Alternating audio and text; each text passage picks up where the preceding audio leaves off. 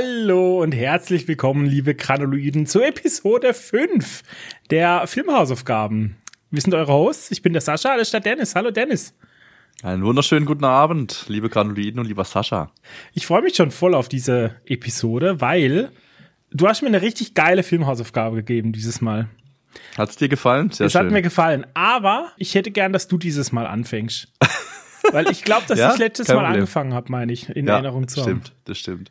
Du hast aber auch vorletztes Mal angefangen, aber ich wollte nichts sagen. Oh, okay. okay, also dann beginne ich. Ähm, deine Filmhausaufgabe, die hattest du auch sogar schon in irgendeiner Epi, ich weiß nicht in welcher.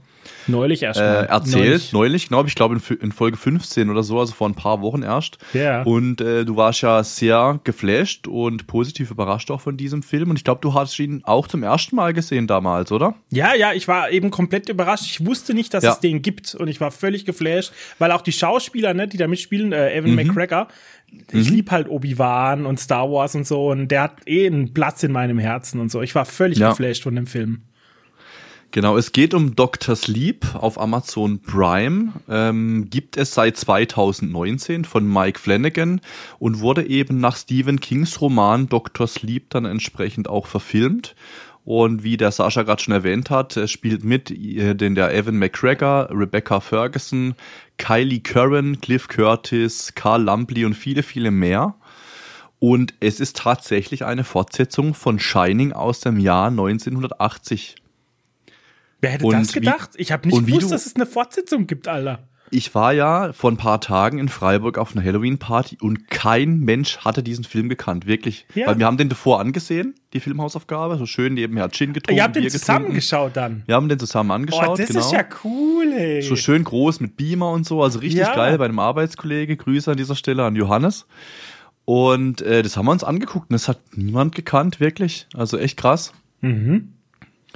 Und ich habe nachgeschaut, der war im November 2019 in deutschen Kinos. Also ich weiß nicht, warum der irgendwie komplett unterging, weil das ist ja eher schon jetzt vor, ja, vor vier Jahren, da haben wir ja eigentlich schon regelmäßig Kinogänge äh, gemacht und so. Also mich ja. wundert gerade überhaupt, dass der im Kino war, weil für mich fühlt sich das auch so ein bisschen an, als wäre das so ein direktes Streaming oder Blu-ray-Release, weißt? Mhm. Aber Gut, es kann auch sein, dass bei uns vielleicht gar nicht lief. Es gibt ja auch Kinofilme, die nur irgendwie ein, zweimal laufen, wenn überhaupt, oder auch nur yeah. in ausgewählten Kinos. Also ich habe da weder was gehört, gelesen oder sonst was. Es war mir komplett neu, das Thema. Und ähm, dann würde ich jetzt einfach mal reingehen. Mhm. Äh, und zwar spielt der Film in drei verschiedenen Jahren, nenne ich es jetzt mal. Also der Start ist 1980. Da ist der Danny, also der Evan McGregor, da spielt den Danny Torrance, den man eben auch schon aus Shining kennt. Der lebt in Florida nach den Erlebnissen da in dem Overlook Hotel mit seiner Mutter und hat halt immer noch zu kämpfen mit Begegnungen. Das sieht man dann so zu Hause. Die Tussi da an der Badewanne sieht man. Mhm.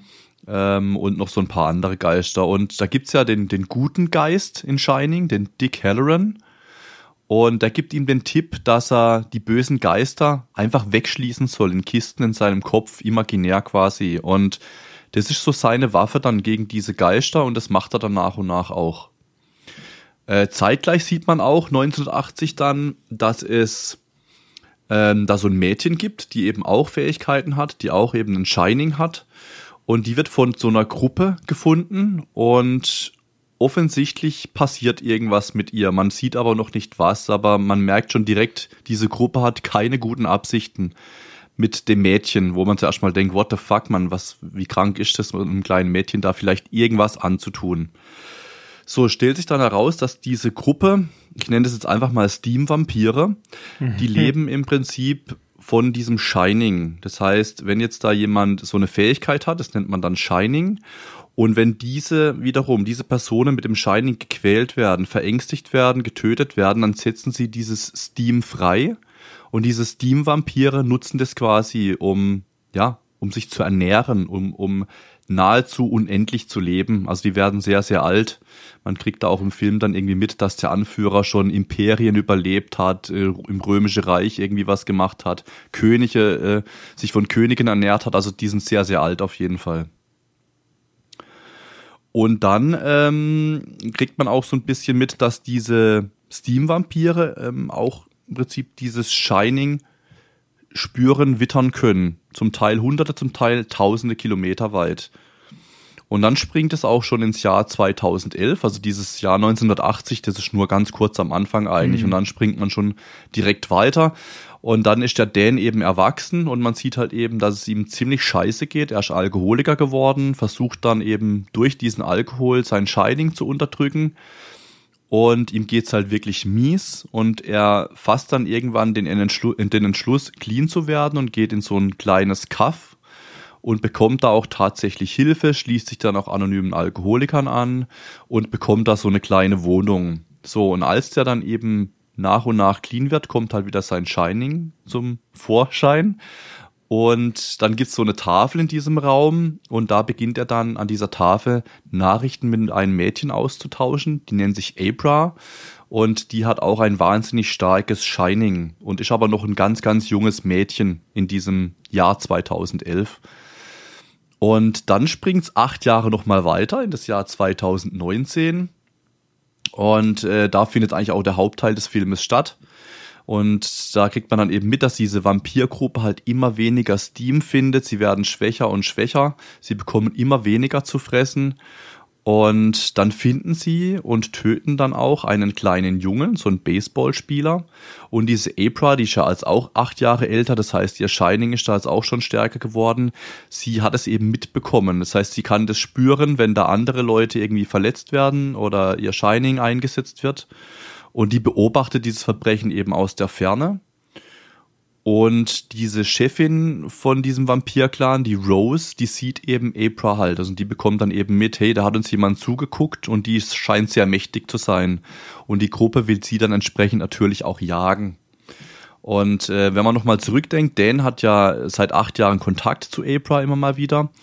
Und April kontaktiert dann eben den Dan, besucht ihn und Dan entscheidet sich dann auch, gegen diese Gruppierung vorzugehen und eben der April zu helfen und zu kämpfen. Mhm.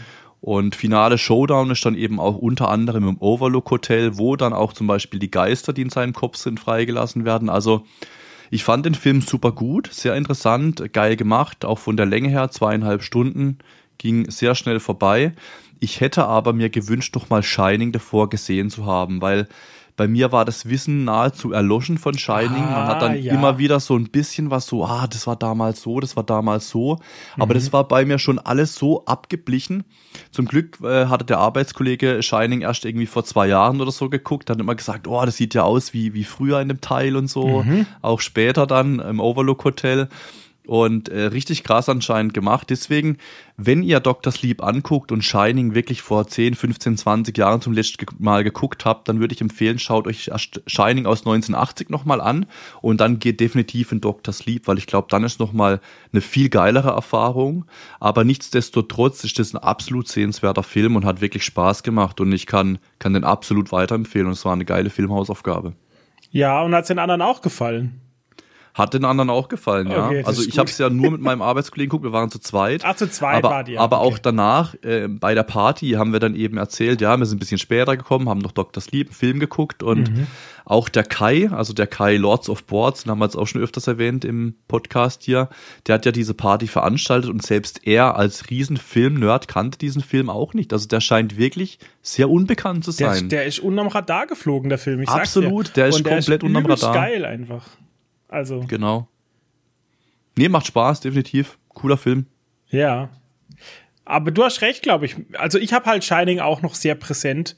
Mhm. Ich, ich habe den früher oft gesehen und auch in äh, Ready Player One. Da gibt's ja auch, da gehen sie auch ins Kino und tauchen ein ins Overlook Hotel und so, weißt du, diese nerdigen mhm. Anspielungen und so.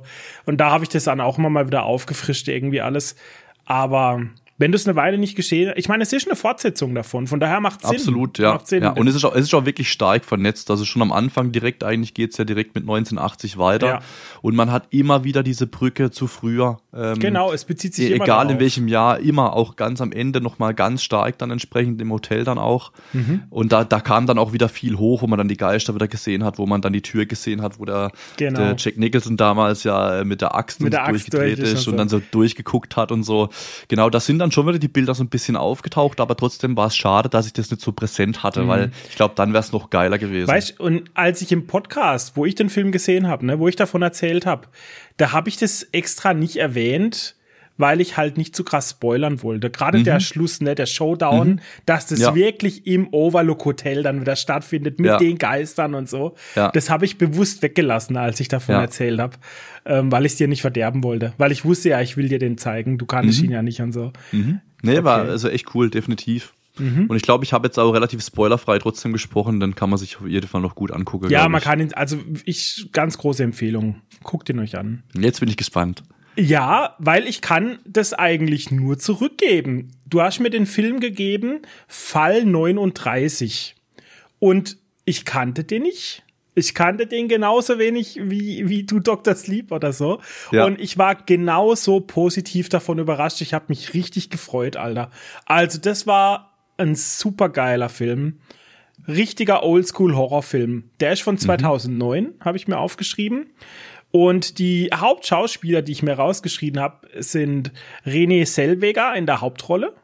Ian McShane, den ich ja über alles liebe als Schauspieler, der ist so cool. Ich, ich, wenn der in einem Film dabei ist, ist einfach, da bin ich happy. Da bin ich absolut happy. Der hat einen Polizisten gespielt, der ihr zur Seite steht. Und, das weißt du wahrscheinlich gar nicht, aber das Kind in dem Film, wir kommen gleich zur Story und so, aber das Kind in dem Film wurde gespielt von Chodell Furland und Chodell hat in in einer anderen Lieblingsserie von mir, in Stargate, hatte die schon mehrere Rollen, ähm, wo die mitgespielt hat, unter anderem auch als äh, böses Psychokind, was das Universum beherrschen will. Von daher, sie war die perfekte Wahl dafür und dass die da einfach mitgespielt hat, das war so cool, Mann. Okay, ganz kurz äh, Story-Zusammenfassung. Es geht um René Selweger, die spielt eine Jugendamt-Mitarbeiterin und die hat sehr, sehr viele Fälle. Sie hat, um genau zu sein, 38 Fälle auf dem Schreibtisch, denen sie alle helfen will, weil sie ist ein guter Mensch. Ne? Sie versucht den Kids zu helfen, wenn, wenn die Probleme haben im Elternhaus, mit Alkoholiker-Eltern oder mit abgefuckten Eltern, die sie misshandeln und so. Und dann eines Tages kommt ihr Boss und klatscht ihr halt noch einen weiteren Fall auf den Tisch. Und das ist der Fall 39, nachdem dieser ähm, Film benannt ist. Und da geht es um ein Kind, was halt auch wieder bei Eltern wohnt, die es vernachlässigen und wie sich sehr schnell herausstellt, die tatsächlich vorhaben, dem Kind etwas anzutun. Und sie geht dann in die Familie und hat ein ganz unangenehmes Gespräch mit den Eltern. Also die sitzen da auf dem Sofa. Der Vater redet nicht, ne? Der guckt sie nur böse an. Und wenn er was sagen will, dann sagt er es der Mutter ins Ohr und die Mutter muss für ihn sprechen. Das Kind sitzt nur da und guckt creepy auf den Boden und du weißt, du spürst diesen, diesen diese Atmosphäre in diesem Raum, du kannst die Luft schneiden, du spürst, da stimmt was ganz gewaltig nicht, das ist so unheimlich und so, ne? Und sie ergreift dann Maßnahmen, um das Kind aus der Familie rauszuholen, gibt deshalb dem Kind auch ihre private Handynummer und sagt, hey Kind, ruf mich an, wenn was ist, im Notfall. Und eines Abends ruft das Kind halt wirklich an und sagt, du musst sofort kommen, äh, jetzt ist es soweit, die wollen mich äh, in die Hölle schicken oder was sie, was sie dann sagt.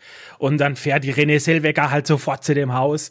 Und die Eltern, der Vater ist im Keller und hebt's Grab aus und Mutter hat's Kind in den Ofen gesteckt, Alter, in den Backofen und hat den Backofen angemacht. Und du siehst es halt, der Film zeigt es sehr deutlich, ne, wie im Ofen dann das Feuer angeht und das Kind da drin ist und gegen den Backofen schlägt von innen und da raus will. Und du fieberst mit, du denkst dir, holy fuck, was sind das für Psycho-Eltern? Was machen die mit ihrem Kind, Alter? Und dann ruft sie, ruft sie René Selweger den einen McShane an, ne, den Polizisten, dass der auch dazu kommt. Und dann Gott sei Dank können sie das Kind retten, gell? Der knockt dann den Vater weg, der knockt die Mutter weg und ähm, dann kommt das Kind raus aus der Familie. Die Eltern kommen in Psychiatrie, werden weggesperrt, sie holt das Kind raus und das Kind ist so psychisch am Ende, dass es jetzt halt komplett nur noch sie, also Rene Selweger als als Bindungsperson hat. Ne? Sie hat sie gerettet aus dieser Situation. Jetzt will sie unbedingt bei ihr wohnen und das ist nicht üblich weil die Jugendamtmitarbeiter, die holen halt die Kinder raus aus einer Familie und suchen eine neue Pflegefamilie. Es ist nicht üblich, dass die dann bei den Mitarbeitern wohnen. Also wird riesen Gerichtsverfahren aufgemacht, ob die da wohnen darf oder nicht. Und dann ja, darf sie, aber nur übergangsweise, pipapo. Und dann wohnt sie da. Und dann denkst du dir, hm, Das waren jetzt 25 Minuten. Was passiert jetzt im restlichen Film? Weißt du? So bin ich da gesessen. Und dann langsam kam mir dieser Gedanke, die einzige Möglichkeit, in welche Richtung sich die Story noch entwickeln kann, ist, dass sie uns zweifeln lassen. Dass sie uns Verständnis dafür einflößen wollen, dass die Eltern das Richtige getan haben mit dem Backofen und so. Ja. Und genau in diese Richtung entwickelt sich dieser Film. Du zweifelst immer mehr und denkst, hä? What the fuck? Warum? hä? Und, so. und es stellt sich dann heraus, dass das Kind einfach ein fucking Dämon ist oder Satan persönlich, man weiß es nicht. Jedenfalls, es fangen an, Leute zu sterben im Un Umfeld von der René Selweger. Äh, ihr Psychotherapeutenfreund, ne, der auch das Kind betreut, stirbt. Ein Kind, was mit dem mit mit der Kleinen in der Selbsthilfegruppe ist, tötet seine Pflegeeltern nachts, nachdem es einen Anruf gekriegt hat und so. Und so stirbt halt einer nach dem anderen. Und sie kriegt mit der Zeit das raus, dass dieses Kind nicht einfach nur ein Kind ist. Und dann nimmt sie wieder Kontakt auf mit den Eltern in der Psychiatrie, fragt, was sie machen soll. Und der Kern in diesem Film ist quasi, wie diese Jugendamt-Mitarbeiterin, die Kindern hilft schon ihr ganzes Leben, wie sie selber Probleme damit hat, das zu akzeptieren, ne? Dass das Kind nicht wirklich einfach ein, ein Kind ist, was Hilfe braucht, sondern dass es gerade das Gegenteil davon ist, ne? Dass es ein Dämon ist, was an sie ran will und dass sie die Hilfe braucht. Und sie tut sich halt schwer damit, dem Kind was anzutun, ne? Es muss gestoppt werden, aber das kann sie nicht, mhm. weil sie ist, sie ist halt eine Jugendamtmitarbeiterin. Wie soll sie ein Kind stoppen, Alter? Das hat sie nie gemacht. Und genau darum, das ist so der, der Kern und, und Angelpunkt äh, von diesem Film, wo sich alles außen rumdreht. Dargestellt ist es interessanterweise mit sehr ekligen Szenen. Also die krasseste Szene, wo ich mir rausgeschrieben habe, war, als der Psychotherapeutenfreund sich die Käfer aus dem Ohr zieht im Badezimmer. Das ist so eine Szene. Ich, ich habe ja eh so eine Insektenphobie, leckt Dennis mich also richtig mich hat's fast gewürgt und geschüttelt, als ich das gesehen habe. Da fängt's an und fängt an zu summen in seinem Ohr und er zieht sich einen so großen schwarzen Käfer oder so eine Riesenfliege zieht er sich aus dem Ohr. Und dann denkst i, war das eklig und dann geht's, es geht nur so weiter. Und dann krabbeln sie aus seinen Augen und dann hat er sie auf dem Rücken und so. Und ja, bis er halt stirbt, ne? Bis er, bis er dann ich weiß gar nicht mehr, wie genau. Ich glaube, ähm, er bricht sich das Genick oder irgendwas. Es sieht dann immer er aus wie ein rückwärts Unfall. um, genau. Und dann, genau. Ja. Es ja. sieht immer aus wie ein Unfall, egal wer stirbt, ne?